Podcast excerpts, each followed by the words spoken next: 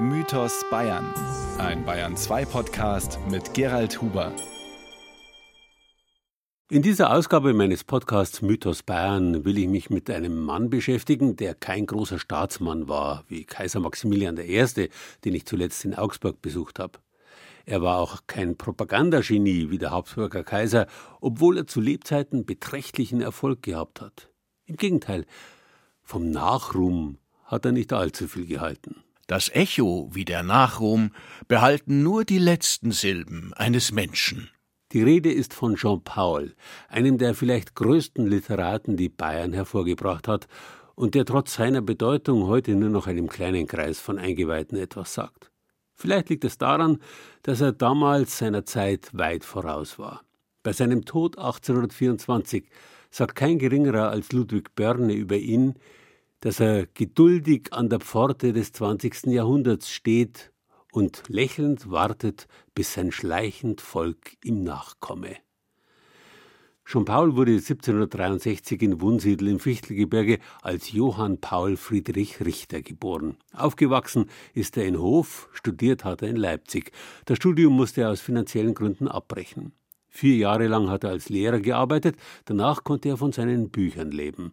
Seine wild abschweifenden Werke, Romane vor allem, waren in Wirklichkeit Sammlungen poetisch-philosophischer Essays voller Humor, Komik und Witz. Schon allein ihre Titel. Leben des vergnügten Schulmeisterlein Maria Wutz in Auental. Eine Art Idylle. Oder Leben des Quintus Fixlein aus fünfzehn Zettelkästen gezogen nebst einem Musteil und einigen Jus de Tablette.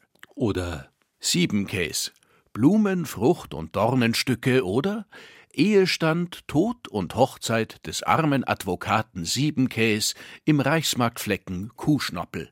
Nach Zwischenstationen in Weimar, Berlin, Meiningen und Coburg siedelte er sich 1804 in Bayreuth an, wo er mit seiner Familie ein eher zurückgezogenes Leben führte. Und weil ihn Frau und Kinder bei der Arbeit störten, verließ er regelmäßig die gemeinsame Wohnung, um in der Wirtschaft von Friedrich und Anna Dorothea Rollwenzel in der Nähe der Bayreuther Eremitage zu schreiben. Die Rollwenzelin richtete ihm dafür sogar ein Dichterstüberl ein. Das habe ich besucht und mich mit Gertrud Sommer unterhalten, die heute in dem Haus wohnt und das Gedächtnis an Jean Paul pflegt. Und weil es so schön ist, streuen wir in unserer Unterhaltung immer mal wieder ein paar Zitate von Jean-Paul ein. Mein Urgroßvater hat das Haus gekauft 1876, wo die ersten Festspiele auch waren. Und da beginnen auch die Gästebücher. 1809, da hat nämlich die Roy Wenzelin, wie sie reingeheiratet hat hier, die hat immer von Anfang an ausschenken wollen Bier und wollte Wirtschaft draus machen. Und da haben die Wirte immer protestiert, weil sie hatte früher in Bayreuth gekocht bei den ganzen Gastwirten, wenn Feste waren, aber bekannt als gute Köchin. Und da haben die Angst gehabt, wenn die hier Wirtschaft aufmacht, dann gehen die Leute nur noch hier raus zum Essen. Denn früher ist man nicht jeden Tag zum Essen gegangen oder so oft wie heute, sondern einmal an einem Feiertag oder wenn er fest war oder so. Und man ist nicht zum Essen gegangen äh, in die Wirtschaft äh, ja. in der eigenen Stadt, genauso wenig wie man ins ja. Hotel gegangen wäre zum äh, Auswärtsschlafen. Ja, das hat man früher äh, man nicht. nicht ja. Und dann hat er aber der Schabaul, also ist er 1804 nach Bayreuth gekommen und da ist er mit seinen Freunden, mit dem Emanuel Osmond und mit dem Christian Otto, mit denen ist er mal hierher gegangen. Und manchmal auch mit seiner Frau und den Kindern zum Essen, hin und wieder mal. Ne? Und 1809 ist es dann Wirtschaft worden. Da hat nämlich die Frau Reuwenzel einen Soldaten, einen französischen, ins Haus genommen und gepflegt, der krank war. Und da hat sie dann von dem Chenot, der hier der, der Statthalter von Napoleon war, in der Stadt, hat sie die Schankrechte gekriegt. Und seit 1809 ist es Wirtschaft. Und da ist sozusagen der Jean-Paul oben drum, hat oben drum gewohnt, da hat man sozusagen den Bock zum Gärtner oder den Mieter, den Mieter zum Bock gemacht, oder wie soll man sagen? Jedenfalls war er da an der Quelle gesessen vom Bier. Die Trunkenheit vermehrt schön zwei schöne Dinge: Mut und Liebe. Naja, der Jean-Paul, der ist dann halt jeden Tag fast raus. Also sie hat behauptet, fast 20 Jahre lang, na, bis zu ein Jahr vor seinem Tod ist er nicht mehr gekommen. Na. Aber sonst war er immer da und er hat immer gesagt, die Frau Reuwenzel ist die gescheiteste Frau von Bayreuth und er ist unheimlich gerne hierher. Der Orteil schreibt in seiner Biografie sogar so weit, dass er sagt, es war die Alternative zur Scheidung, die Reuwenzelei für den Paul gewesen. Weil seine Familie sind alles auf die Nerven gegangen. Die mussten immer auf Zehenspitzen laufen und trotzdem waren sie ihm noch zu laut. Na. Es wird einem Mann bei einer ganz vernünftigen Frau nie ganz wohl, sondern nur bei einer feinen, fantasierenden, heißen, launenhaften ist er erst zu Hause. Und in Coburg war er ja vorher gewesen, dann ist er nach Bayreuth gezogen und da hat es immer geheißen wegen der drei Bs, Bier, Bücher und Berge. Er hat ja immer behauptet, der Ochsenkopf ist der höchste Berg in der ganzen Welt so ungefähr, war ja nie im Ausland gewesen. Er hat zwar in der Schweiz einen Freund gehabt und er hat auch ihm versprochen, er geht einmal mit ihm auf den Rigi, dass er mal einen richtig hohen Berg sieht. Aber das hat er nicht mehr geschafft. Da ist er da vorher gestorben. Der Jean-Paul war ein Mensch, der gern gelebt hat. Und wenn man sich das Bild anschaut von ihm, er wird ja auch beschrieben von seinen Freunden, dass er ausgeschaut hätte wie ein etwas heruntergekommener Gastwirt. Ja. ja. Und dass er zwar einen schönen neuen Morgenrock gehabt hätte, aber er ist immer mit dem alten ja, rumgelaufen. Das Hemd, genau, Hemd sein, äh, auf der Brust offen, sodass offen, die Haare hervorgequollen sind. Er hat auch nie einen Zopf getragen oder was, das hat er nur in Coburg gemacht, wenn er am Sonntag zum Hofe musste. Na. Da war Vorschrift, dass er einen Dreispitz zuträgt und Schneidelschuh und das war ihm eine Qual, das hat er nicht gern gemacht. Sie durfte nicht mit, ist nur er eingeladen worden, weil sie war weder adelig noch berühmt. Und der Jean-Paul war berühmt. Ja, der er hat, hat äh, mehr gelesen worden als der Goethe zu seiner Zeit. Ja, also tatsächlich, er hat also einen richtigen Bestseller geschrieben, ja, den, den man nur mit dem Goethes Werther vergleichen kann. Ja, ja. Er war eine europäische Berühmtheit. Und heute noch wird er viel gelesen. Ich wundere mich, dass auch viele junge Leute kommen und ihn kennen und von ihm auch gelesen haben. Hier sehen Sie ein Bild, da sehen Sie schon, da hat er sich noch schön angezogen, da war er noch nicht verheiratet. Er hat sich ja ziemlich oft verlobt. Ja, viermal hat er sich verlobt. Und, aber das ist immer wieder auseinandergegangen. Er war nicht bindungsfähig. Ne? Obwohl er gute Partien hätte machen können. Hätte Durchaus machen können, adlige ja. Damen. waren gute und die waren alle sehr scharf auf ihn. Das ist nicht so, dass er denen nach wäre, sondern die wollten ihn, die haben auch immer noch Verbindung mit ihm gehalten. Er hat ihnen auch gerne Briefe geschrieben, aber er hat sie nur aus der Entfernung geliebt. Er hat immer gesagt, Gott äh, soll verdammen diese Geschlechtlichkeit, das, davon hat er gar nichts gehalten. Ne? Aber er hat dann trotzdem drei Kinder gekriegt, die sind innerhalb von drei Jahren geboren und dann war es für ihn zu Ende. Ne? Und seine Frau, die hat ja schon ein halbes Jahr danach, sagt der Ehe, ihrem Vater einen Brief geschrieben, das kann sie ihm nicht versprechen, dass sie immer beim Champagne bleibt. Der ist doch viel schwieriger, wie sie gedacht hat. Und da der Vater ihr zurückgeschrieben, du hast ein Genie geheiratet, verhalte dich danach. Heiraten in der Jugend heißt sich im Sommer einen Ofen kaufen. Erst im Winter weiß man, ob er heizt oder raucht. Jean-Paul war tatsächlich ein Genie. Und ja. zwar einer, der sich auch in keine Formen hat pressen lassen. Nee. Ganz anders als der Goethe, der ja, ja, durchaus den weltlichen Einkünften nicht abgeneigt war, sonst wäre er nie Geheimrat geworden. Ja, also der ein geregeltes Leben geführt hat und durchaus in der oberen und der besseren Gesellschaft verkehrt der hat. Der ist immer menschlich geblieben, der Jean-Paul. Der Jean-Paul hat ihm nichts nach. Er hat auch zum Beispiel lange immer seinen jüdischen Freund beschützt, diesen, das, obwohl das damals gar noch nicht so üblich war. Na, da gab es auch einen großen Antisemitismus. Denn der, der Freund ist einmal von einem Soldaten zusammengeschlagen worden, dass er bis zu seinem Lebensende nichts mehr gehört hat auf dem einen Ohr. Ne? Und der Jean Paul hat ihn immer beschützt und zu ihm gehalten. Ne? Und er war halt tatsächlich auch einer, der auch nicht geordnet geschrieben hat. Der hat geschrieben, was ihm gerade so eingefallen ja, ist. Ja. Eigentlich kann man es vergleichen, seine Bücher, und das ist, insofern ist es ein Wunder, dass er heute noch so viel gelesen wird, weil er ja nie einen roten Faden in seinen Büchern hat. Ja, Eigentlich sind es eine Ansammlung von Essays. So kann man, so, so sagen. Er hat halt eine sehr schöne Sprache gehabt, die hat die Leute sehr berührt. Ne? Und er war wirklich zu seiner Zeit so berühmt, dass die in Tabaksdosen oder in Arzneimittel Zettel reingelegt haben. Da stand drauf schon Baue, Freund der Wahrheit und Feind aller, ne, aller Laster. Der, also beim Tabak stand da drin, der rauchte auch sicher auch diesen Knaster. Ne? So was man heute als Reklame macht, ne? das hat es damals schon gegeben im Schabau, aber nur. Ne? Bloß der Nietzsche hat nicht gemocht. Ne? Ja, das kann ich mir gut vorstellen. und er hat den Nietzsche auch nicht sehr geschätzt, ne? der, der Jean-Paul. Der war ihm zu äh, grad und zu indoktrinierend und ja. zu ideologisch. Wahrscheinlich ja. Weil der Jean-Paul war alles andere als ideologisch. Der Jean-Paul hat sich wirklich durchkämpfen müssen durch sein Leben, denn der war ja in großer Armut, hat er gelebt. Der hat nichts, äh, wirklich nie, der musste schon als kleines Kind immer durch den Wald von Joditz nach Hof laufen, zu den Großeltern, die ein bisschen reicher waren. Und dann musste er Lebensmittel holen und hat einen Rucksack aufgerichtet und eine Laterne in die Hand und er musste durch den Wald marschieren und das hat ihn furchtbar gegraust. Und dann hat er auch das geschrieben, die Rede vom toten Christus am Kreuz. Und da wird gesagt, behauptet, ob es wahr ist, weiß ich nicht, dass er immer in die dunkle Kirche gehen musste und dem Vater die Bibel hintragen an Altar. Und da waren immer die Toten drin aufgebahrt in der Kirche und das hat ihn also so gegraust. Und da sind ihm diese ganzen Gedanken von dem toten Christus kommen. Also vorstellen kann man sich's, dass es so war. Ne? Das Schicksal geht mit uns wie mit Pflanzen um. Es macht uns durch kurze Fröste reifer. Und heiterer und gelassener und weiser könnte man hinzufügen. So war es jedenfalls bei Jean Paul. Er hat sein höchst bescheidenes Tusculum in der Rollwenzelei gefunden und war höchst zufrieden, wie die Rollwenzelin ihm sein Dichterstübel eingerichtet hat. Er will keine schönen Möbel haben, er ist ein Möbelverachter, er will nur praktische Möbel haben, einen großen Tisch, auf dem er sein ganzes Zeug ausbreiten kann, wie es da außen gesehen haben, wie, wie er wie so Messi gelebt hat. Na. Und er will es warm haben. Und da sehen Sie die alten Beschläge, das ist alles noch original. Na. Also da haben wir schon große Mühe drauf verwandt, dass die uns das nicht kaputt restauriert haben. Da haben wir so viele Leute vorher geschrieben, passen Sie auf, die machen das bestimmt kaputt. Na. Und jetzt stehen wir hier in seinem Stübchen. Ja. Es ist gelb ausgemalt mit einem grauen Sockelband untenrum und oben drüber ein Eichenblatt Fries, auch ja, von Hand gemalt. Hier, das, ist, das haben sie da rausgegraben, die Restauratoren, dass das so gewesen ist zu seiner Zeit.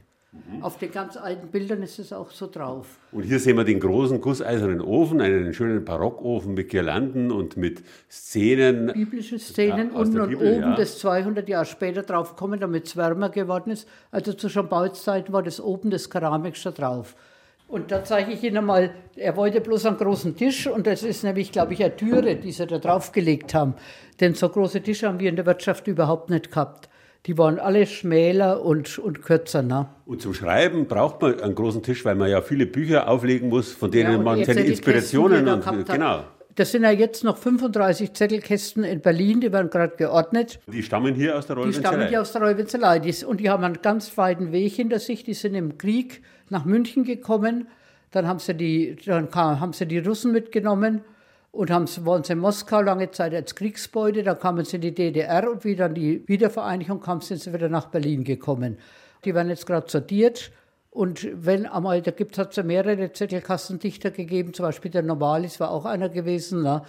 Und äh, in Marbach machen sie dann eine Ausstellung von Zettelkastendichtern von den Werken. Ne? Im Literaturarchiv. Ja, in dem Schillerhaus. Ne? Und hier haben wir tatsächlich ein Tintenglas, wo seine eingetrocknete Tinte natürlich Wo sie behauptet, dass es das wäre.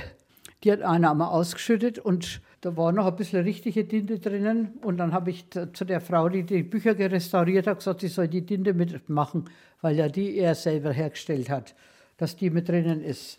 In der Rollwenzelei gibt es eine ganze Reihe von historischen Zeichnungen und Gemälden, die das Tintenglas zeigen oder auch das originale Kanapee, das Jean-Paul unbedingt für die Arbeit gebraucht hat. Das ist so geblieben. Da tatsächlich nichts, das, der Originalbezug, da ist er drauf gesessen. Schon. Gelegen hat er meistens. Er hat, wo er überall gelebt hat, in all seinen Wohnungen, hat er immer darauf Wert gelegt, dass ein Sofa vor seinem großen Tisch steht.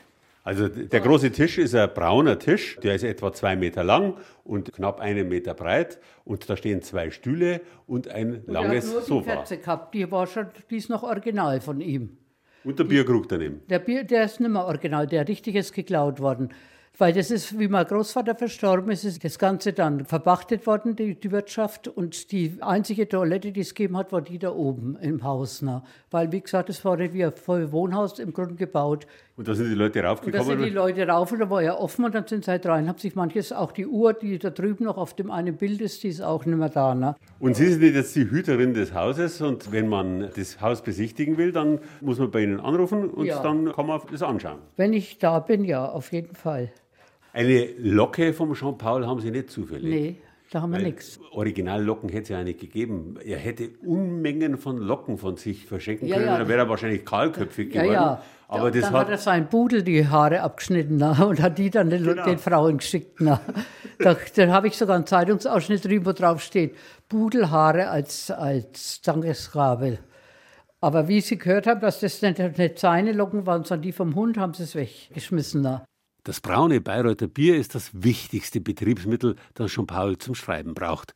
Wenn ihm woanders das Bier nicht schmeckt, kann er schon einmal den Ort fluchtartig verlassen. Er erfindet zahlreiche Kosenamen für den Gerstensaft. Herbsttrost, Magenbalsam, Heilmittel, Gehirnkitzel, vorletzte Ölung. Also er war sehr für flüssige Nahrung, auf jeden Fall. Und er hat sich aufgeregt über die Aufklärer ja. seiner Zeit. Das war ja die Aufklärung, die ja alles äh, sauber und schön und rein haben wollte. Und die Gottesverehrung sollte rein sein und alles sollte rein sein. Ja, und man sollte sich auch nicht berauschen. Ja, ja. Und da hat er sich aufgeregt über diese Neuerer. und da hat er gesagt, in nichts zeigt sich die herzlose Maschinenhaftigkeit ja, der ja. Neuerer mehr als in der Dürre das hat ihrer ihn geärgert. Er war zum Beispiel auch ganz am Anfang war er ganz begeistert von der französischen Revolution, bis er erkannt hat, die ganzen Verbrechen, die da passiert sind. Und das war dann auch das Schicksal von seinem Sohn, dass der das nicht durchschaut hat. Der hat immer gedacht, sein Vater hat es für dich für gut gehalten. Und dann hat er sich mit dem Sand, der den Kotzebue erstochen hat, mit dem angefreundet und ist extra hingefahren dann nach Mannheim, wo der umgebracht, also wo der hingerichtet worden ist und hat von dem Blutgerüst Späne gesammelt. Und da hat dann der Schabau geschrieben, also das findet er schon ein wenig ein starkes Stück. Da kann er gleich den ganzen Sand von Mannheim zusammenkratzen, denn da ist er ja auch drüber gelaufen. Ne? Und dann, da kam er heim und da konnte sich der Schabau mit ihm nicht mehr aussprechen, weil er äh, irgendwas von Nervenfieber oder was gehabt hat, der Sohn. Und ist dann schon drei Jahre vom Schabau mit 18 Jahren verstorben.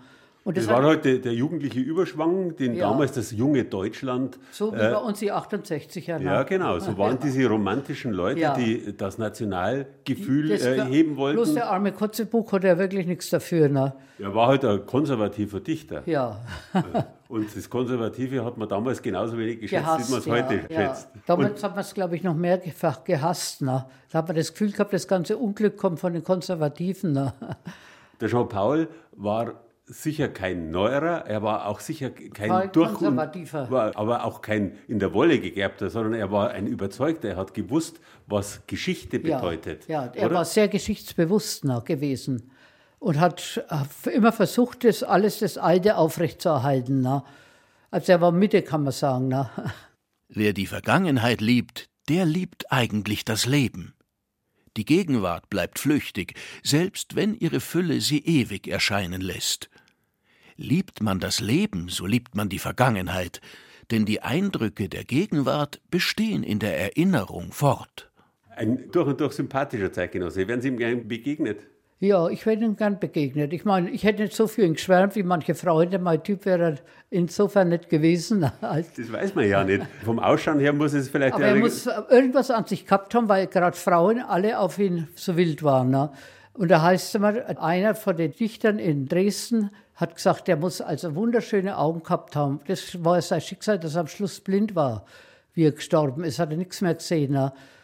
Das war der graue Star, heute könnte man den leicht ja, Na, ich weiß nicht, ob es der graue Star ist, kann auch der grüne gewesen sein. Ne? Denn er ist ja blind geworden, vom grauen Star wird man nicht blind, ne? vom grünen wird man blind. Ja, aber er hat noch eine Brille gehabt bis zum Schluss. Oder er hat kurz vor seinem Tod, hat er, glaube ich, eine Brille bekommen. Das weiß ich jetzt gar nicht. Er war, hat noch einen Termin beim Augenarzt gehabt. Sollte noch mal gestochen werden, sein Auge. Na, aber das hat er nicht mehr erlebt. So vier Wochen vor seinem Tod ist er total erblindet. Und dann haben seine Freunde, das sehen Sie, das ist auch für ihn charakteristisch, seine Freunde ihn gefragt, ob er nicht furchtbar leidet, dass seine wunderschönen, bewunderten blauen Augen nichts mehr sehen. Da hat er ein überlegt, hat er gesagt, die Nacht können sie ja noch sehen. Das war so die Art, wie er die Sachen bewältigt hat. Er hat immer die zwei Seiten der Dinge gesehen und hat sich aus beiden Seiten was rausgeholt. Ja, ja. Und wenn die eine das, Seite nicht mehr da war. Wichtig war dann. Ne? Und, und das hat er auch gelebt natürlich. Ne? Und deswegen glaube ich auch, dass er so viele Leute gehabt hat, die ihn wirklich sehr verehrt haben. Na. Wir haben ja noch die alten Schriften, alle da diese alten Hesperus-Bücher und Hefte. Da, also da wird er so gelobt. Da wundert man sich, dass heute die Bayreuther nur noch über den Wagner schreiben oder über die Wilhelmine. Da bin ich schon froh, dass Sie jetzt einmal sich an den Schambauer auch erinnert haben. Nach und nach richtete schon Paul sich sein Arbeitszimmer so ein, wie er es gebraucht hat. Und das war viel, wenn auch kaum Kostbares. Seine Schreibfedern hat er selbst geschnitzt. Darum hat er auch nicht am polierten Tisch gewollt, ne? weil er gesagt hat, wenn er da mal ausrutscht mit seinem Messer, das so scharf ist, damit er seine Federn schneiden kann, dann kriegt er seinen Krach von seiner Frau. Oder, und da hat er Immanuel Osmund einmal seiner Frau zu Weihnachten einen schönen polierten Tisch geschenkt. Den durfte sie nur hinstellen, wenn er auf Reisen war. Und hier sieht er tatsächlich ein bisschen heroisch aus, ja. so wie man Goethe auch Aber porträtiert hat oft. Augen, ne? Und, und äh, etwas ganz Besonderes, also er arbeitet gerade an einem Schriftstück, mhm. in der linken hat er seine Brille abgelegt gerade und rechts sieht man ein paar Bücher und auf diesen Büchern sitzt ein Kanarienvogel. Aber da hat er dann eine ganze Zucht draus gemacht. Ne?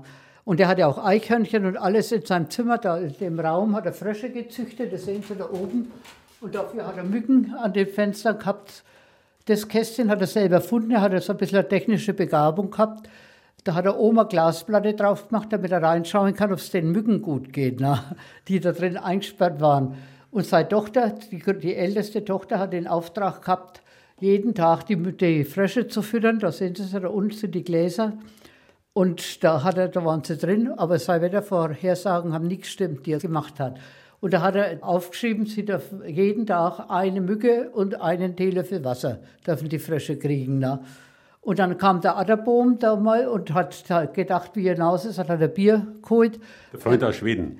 Der Freund aus Schweden da. Ne? Und er hat dann gedacht, er macht nur Freude und hat die ganzen Mücken erschlagen, die am Fenster waren. Ne? Und das war den schon ein fürchterlich, weil dann. Frösche verhungern haben müssen. Ja, die hat er halt wieder neue züchten müssen oder suchen. Also ist es mit Dichtern, die nicht nur einen Vogel haben, sondern vielleicht sogar mehrere. Sie, hier sitzt er, das sieht man kaum in seinem ganzen Gewühle. Ne? Da mussten wir über x Körbe drüber steigen, dass man da überhaupt zu ihm hinkommen ist. Na. Also ein leichter Messi und genauso haben seine Bücher dann auch ausgeschaut. Ja, da hat er selber ganz wenig Bücher gehabt. Er hat sich immer viele geliehen von dem Pfarrer Vogel, mit dem er befreundet war. Und da hat er, früher war das auch nicht so, auch sein Hesperus, der zwar Bestseller war, der ist nicht öfter wieder 80 Mal gedruckt worden. Ungefähr, denkt man. Weil, Nur 80 Mal? Ja, weil da haben die Leute haben sich früher nicht die Bücher gekauft, die haben sie sich untereinander ausgeliehen und gelesen. Und abgeschrieben. Und abgeschrieben zum Teil. Er hat ja auch alles immer sich von jeder Zeitung, weil er immer kein Papier gehabt hat, unten die Ränder weggeschnitten und da hat er seine Gedanken draufgeschrieben. Wir sind Tiere in einem Glase.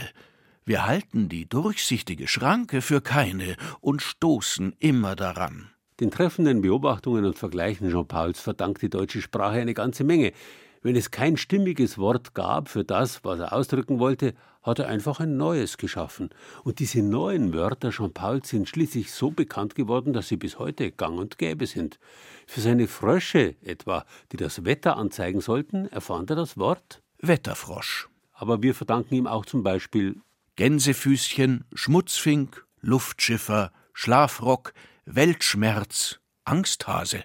Und jetzt gehen wir hinaus, da steht nämlich eine moderne Büste des Jean-Paul, ja. die hat was ganz was Besonderes. Immer noch ein bisschen Verkehr rundherum. Den schönen Blick, das hat er hier den Ochsenkopf da drüben. Ne? Und das war für ihn der höchste der Berg. Der höchste Berg. Er hat ja nichts weiter gekannt. Und da ist eine Bronzebüste, eine moderne von Jean-Paul. Die hat ein Gehirn da drinnen, wo alles drinsteht, was charakteristisch ist für den Jean-Paul, seine Werke die Wörter, die er geprägt hat. Ja. Er hat also viele Neologismen, also neue Wörter. Er hat ja neue Wörter, das viele, die man heute selbstverständlich nimmt, zum Beispiel Albtraum oder Angsthase und lauter solche Weltschmerz, das sind alles Worte, die der schon bald erfunden hat. Da ist Illumination, Zernichtung, war so eine, auch so eine Wortschöpfung von ihm gewesen. Fabeln, Erzählen des Erzählens und die Digression, das sind diese Abweichungen die er besonders gehabt hat, die er aber nicht leiden konnte bei anderen. Wenn er da was festgestellt hat, hat er sich immer furchtbar aufregen also können. Wenn die vom Thema abgekommen sind. Ja, ja. Sie, und dann ewig lang weitergeschrieben haben und blank gebraucht haben, bis sie wieder zurückkommen sind. Dabei hat er, wir haben es einmal beobachtet, mindestens 20 Seiten gebraucht beim Schulmeisterlein Wutz, bis er wieder zurück zu dem Gedanken gekommen ist, wo er dann was ganz anderes ist und dann eingefallen, das hat er dann halt auch geschrieben. Na. Und auf der Seite dieses Kopfes steht Humor, Geistesfreiheit, Humanität. Das waren das seine, seine wichtigen Dinge fürs Leben. Nach denen, das waren seine Prinzipien, nach denen er gelebt hat. Jetzt leben wir in einer Zeit, die die Humanität ganz groß auf den Fahnen hat. Ja, aber, aber ob es den Humor drauf hat und die ja, Geistesfreiheit, das, muss man fehlt. sich fragen. Und auch, ich finde auch die Humanität ist, muss man hinterfragen, ob es heute noch überall, wenn Sie in die Welt schauen, sehe ich nicht mehr viel von Humanität. Bei allen gedanklichen Aus- und Abschweifungen, die charakteristisch sind für Jean-Pauls Werke, zeigen seine Neologismen, wie sehr er auch imstand war, Gedanken und Verhältnisse kurz und knapp auf den Punkt zu bringen. Wenn man so will, sind seine Wortschöpfungen Minigedichte. Der Lorbeerkranz des Dichters gebührt ihm zu Recht. Da sehen Sie hier den Lorbeerkranz, der ist auf seinem Grab gewesen und den hat dann die Frau Reuwenzel von der Witwe geschenkt gekriegt. Ne? Und da hat sie es aber falsch gelagert, hat sie unter so einer Käseglocke, wo so Löcher drin waren, und da ist Luft hinkommen und da sind ein Blättchen drunter gefallen die haben die Leute sich auch als Souvenir mitgenommen. Das sind noch die einzigen echten Blättchen, die dran sind. Aber der war wirklich einmal sehr schön, da können Sie sehen, die Stielchen, die noch da sind. Na, da war überall natürlich ein schönes Blatt dran. Und das ist die Haube von der Frau Reuwenzel, die haben wir dann auch herrichten lassen. Aber da war ich eigentlich nicht so dafür, weil ich gesagt habe, wenn sie das schon Baul aufgehabt hätte, dann wäre sofort. Aber und dann ist ein schönes Gedicht da. Das war auf seinem Sarg gelegen und drei seiner Werke, der Titan, die Levana und der Komet. Hier lebst du noch, der du Sonne und Licht werdest allen, die dich suchen und erkennen, wie du es der Seele warst, die deinen Genius ganz und voll begriff. Die Stätte ist geweiht, auf der du, Edelster, gewandelt, Gesegnet seien die, die deine Spuren unverwischt halten. Und so ist die Rollwenzelei eine geweihte Stätte für den Dichter Jean Paul geworden. Ein Ort, der auch nach seinem Tod immer wieder aufgesucht worden ist. Seit 1876 gibt es dort ein Besucherbuch, in das sich zahlreiche Verehrer eingetragen haben, darunter auch illustre Leute. Und da war der Professor Anton Bruckner zum Beispiel da. Also ich kann es nicht alle. Also der Komponist. Der Komponist. Und hier ist die ganze Familie Bülow und Wagner. Ne? Und da ist, das ist eine ganz lustige Unterschrift, die finden Sie nur bei uns im Buch. Das war nicht die Isolde, die hat der Wagner lange Zeit nicht anerkannt, weil er gesagt hat, die ist noch in der Ehe Bülow entstanden. Und da hieß er ewig lange Bülow. Und dann hat die, die Cosima Wagner aber darauf gedrängt, dass sie jetzt den Namen Wagner kriegt. Und da hat sie erst mit Bülow unterschrieben, hat es durchgestrichen, hat Wagner dahinter geschrieben. Da. Und hier ist der Richard Strauss, der war damals 18 Jahre alt und der musikalische Assistent von der Cosima Wagner gewesen. Musste dann noch einmal kommen, 1934, weil damals der Toscanini gestreikt hat, kurz vor der Aufführung, hat gesagt, weil sie da schon angefangen haben auszusuchen, wer dirigieren darf und wer nicht und wer singen darf und wer nicht. Und da hat er Toscanini gesagt, das macht er nicht mit. Und dann haben sie sich daran erinnert, dass der Strauß ja schon mal als junger Mann hier gearbeitet hat, als musikalischer Assistent. Und da hat er dann die Festspiele übernommen. Und hier sehen Sie den Kerr, der Alfred Kerr, der hat reingeschrieben, vergessen dich die Deutschen heute, du bist der Meister von Bayreuth. Und hier, das Du hat er nämlich unterstrichen. Und hier ist auch der Hitler, ne? Da. Also jemand wie der Hitler kann doch den Jean-Paul nicht geschätzt haben. Na, der nicht, aber die Winifred Wagner, die vermutet man, dass die ihn hergeschleppt hat. Die hat gesagt, da musst du hin, wenn du in Bayreuth bist. Na. Und da sehen Sie auch, das ist die dreckigste Seite, weil immer alle hingedatscht haben und gesagt haben, da hat der Hitler unterschrieben. Na. Das sind tatsächlich schwarze Stellen von den Fingerabdrücken ja, ja, drauf. Das sieht man richtig nach. Naja, das ist keine Freude, dass der da drin ist, aber das ist halt Geschichte. Na. Das Unglück der Erde war bisher, dass zwei den Krieg beschlossen und Millionen ihn ausführten und ausstanden. Indes es besser, wenn auch nicht gut gewesen wäre, dass Millionen ihn beschlossen hätten und zwei gestritten. Jean-Paul zu lesen, das lohnt sich bis heute, und um sich darauf Lust zu machen, ist die Rollwenzelei der richtige Ort. Für Jean-Paul war es ein Ort privater Freude. Ein Privathaus ist die Rollwenzelei noch immer, aber sie ist auch ein Ort öffentlicher Freude geworden, für die Jean-Pauls Wort gilt. Örter öffentlicher Freude machen das Herz für alle Empfindungen, die viel Platz bedürfen, für Aufopferung, für Mut und auch für Liebe weiter. Freilich in den engen Amt- und Arbeitsstuben, auf Rathäusern, in geheimen Kabinetten liegen unsere Herzen wie auf ebenso vielen Welkboden und Darrofen und runzeln ein. Damit endet unser Besuch bei Jean-Paul in Bayreuth und bei Gertrud Sommer, der würdigen Nachfahrin von Madame Rollwenzel, der Gastgeberin des Dichters. Das nächste Mal besuche ich Markus Junkelmann, einen experimentellen Historiker, der berühmt geworden ist, als er 1985 mit Kameraden in voller römischer Legionärsrüstung über die Alpen marschiert ist. Junkelmann wurde damit zu einem der ersten Reenactor, auch nicht bloß aus Spaß an der Freude, sondern aus wissenschaftlichem Interesse. Würde mich freuen, wenn Sie dann wieder dabei sind.